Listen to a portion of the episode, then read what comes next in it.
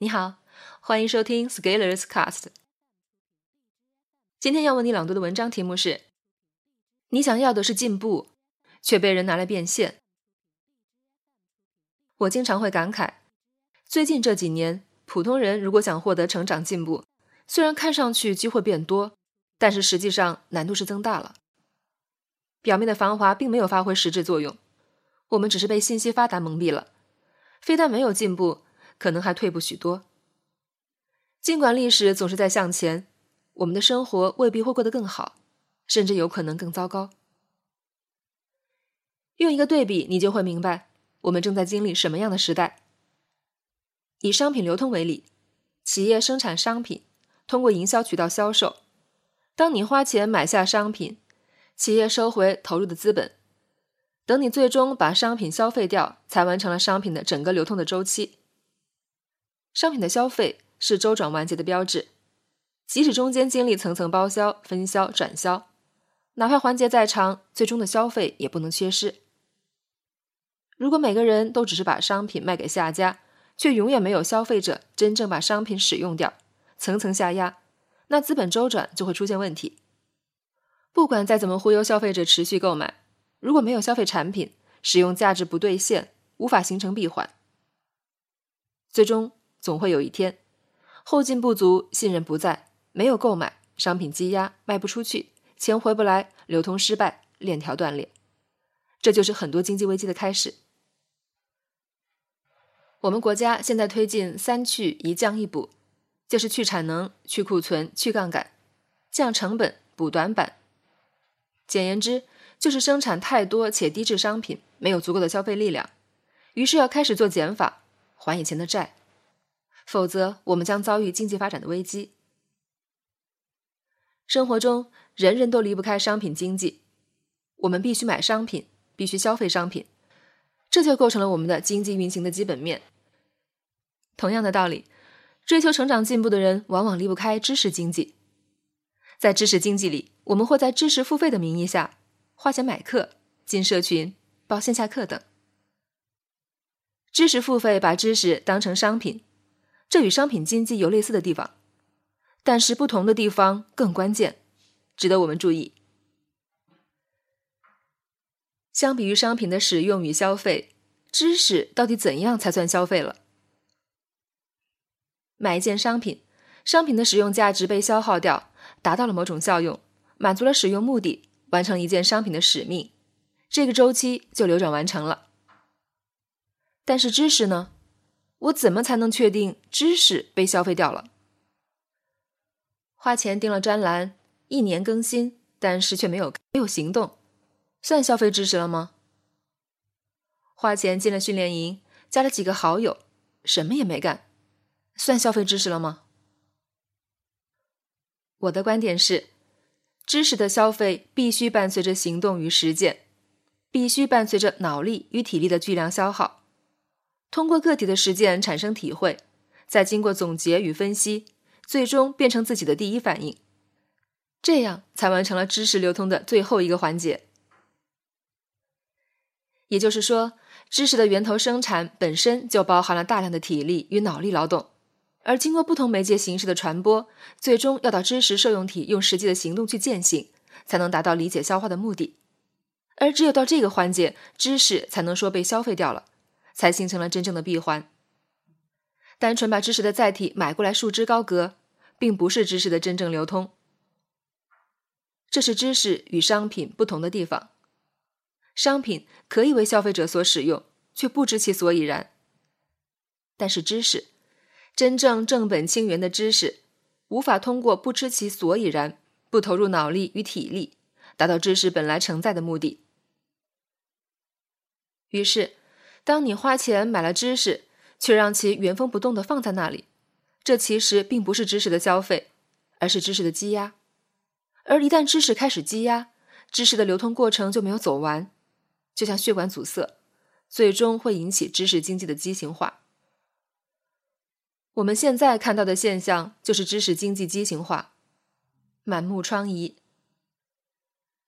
知识付费走到下半场，已经变成了一场压货游戏。隔三差五，你就会看到某个机构或者名师以极其低廉的价格推出一门标题很有诱惑力的课程，而且课程还设计了精致的分销返现规则，只要你转发引来了好友的购买，你就可以从中分得收益。于是，网络上不同人以不同的动机参与这场游戏。有的人只是利用自己的社交网络影响力变现，然后还纷纷宣称自己通过知识赚钱了。这其实和知识半毛钱关系也没有，这只是一次财富的再分配而已。你口袋里的财物变成了别人的钱，以知识的名义激起你进步的希望，唤起你学习的欲望，想象自己变得厉害的样子，触发你的感觉愉悦，引导你评判失误，你掏钱买单。转发者收到了钱，剩下的事情是课程你不太可能会看，知识你不太有空去学，你压根没有按照知识的标准花费脑力与体力消费，知识的流通环节在此切断。这不是知识付费，这是知识诈骗。张明凯教授在《诈骗罪与金融诈骗罪研究》一书中，对诈骗给出了以下描述。行为人实施欺骗行为，对方陷入或者继续维持认识错误，对方基于认识错误处分财产，行为人取得或者使第三者取得财产，被害人遭受财产损失。欺骗行为会使对方陷入或者继续维持认识错误，以致对方基于认识错误处分财产。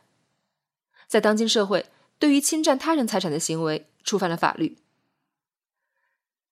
但是对于成长者而言，比这一条更严重的是，因为认识错误而处分自己的注意力与时间，使自己的未来付出了代价。如果你是一个想要追求成长进步的人，让你的感觉基于真实的世界，进步依托真实的处境，其实是最重要的事情了。相反，活在自我感觉良好的世界，反而是最危险的。想进步，求上进。是非常值得鼓励的，但是知识付费时代却有许多人在利用人们追求上进的心态炮制内容，制造焦虑，骗钱变现。他们只会不停的告诉你：“你看，我上了一门新课，开了一个新的训练营，请了几个大咖，绝对是一门好课，你根本不能错过，强烈推荐。”他们还会告诉你：“这个时代，这个技能很重要，那个认知很关键，这个理念很复利。”你错过了就没有下次机会了。把华丽的内容打造出来，制造出精美的外表，触发你的感觉，剩下的就是让你掏钱买，然后再告诉你，转发到朋友圈，你就可以分得收益哦。但是他们不会告诉你，如果你不用自己的脑力和体力，把你买到的课程消化吸收、付诸实践，转化成第一反应消费掉，知识就在你手里形成了库存积压。而倘若继续鼓励你买买买，将会形成堰塞湖，知识无法流通。而这样下去，你只是浪费时间，获得了些空虚的感觉，甚至付费成瘾。而长期以往，钱花了没结果，需求不可持续，带来整个知识经济的崩塌。难道最近没有发现吗？从二零一八年起，知识付费已经不好卖了。知识付费巨头得到。开始出面向少年与老年的产品了，自媒体大咖开始频繁开设线下课教你赚钱了。从网易运营课开始，再到千聊、三联、新事项、知乎，在微信刷屏被封，知识付费已经变成了金融产品，就像微商的发展路径。没有人在关心知识如何真正被消费，我们只关心的是如何成为自己朋友圈里最早转发推荐的那个人。以获得尽量多的人头收益，还能上知识微商排行榜。还有人关心你的成长和进步吗？还有人关心你面对的问题与要做的事情吗？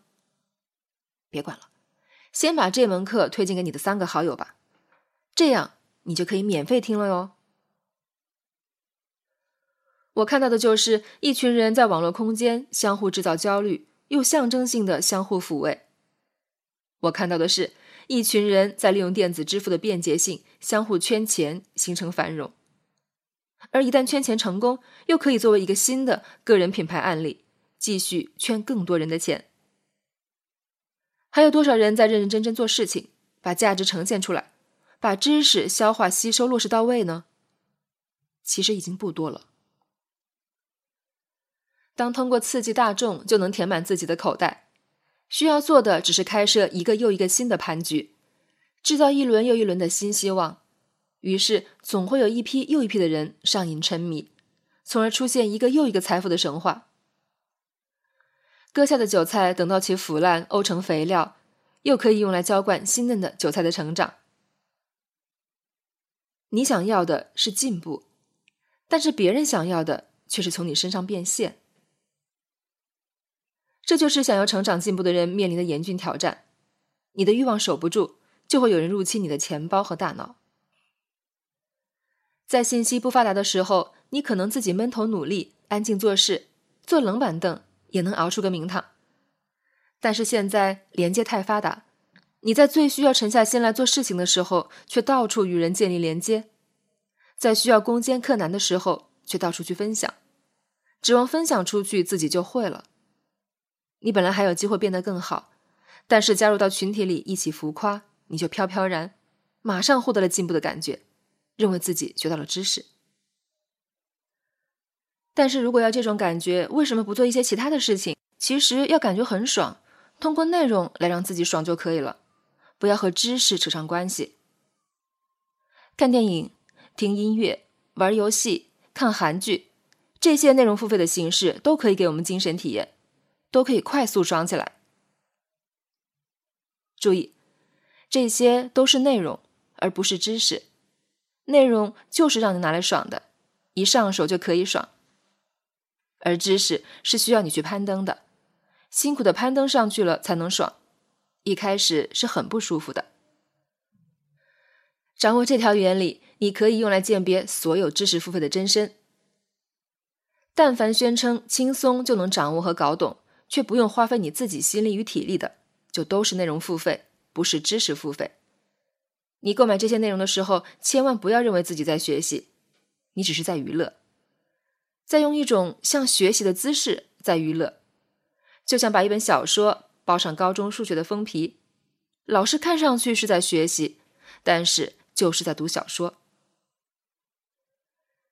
学习知识，掌握知识。是可以让你真正有机会获得成长进步，从而改变命运的。但是，吸吮付费的内容，不花费半点脑力体力，只是得到感官愉悦，更多的可能是让你在原地踏步。请务必区分二者的区别，这样你就知道，当你在享受内容的时候，不要有学习知识能得到的希望。这样，你的认知至少是正确的，不会错误的处分自己的财产、注意力与时间。这样就至少可以让你免于知识诈骗。而如果你真正的想要进步，那就开始不辞辛劳的攀登吧。巧合的是，“scaler” 这个英文单词就有攀登者的意思。本文发表于二零一八年四月十三日，公众号持续力。如果你喜欢这篇文章，欢迎搜索关注我们的公众号，也可以添加作者微信 “a scalers” 一起交流。咱们明天见，明天见。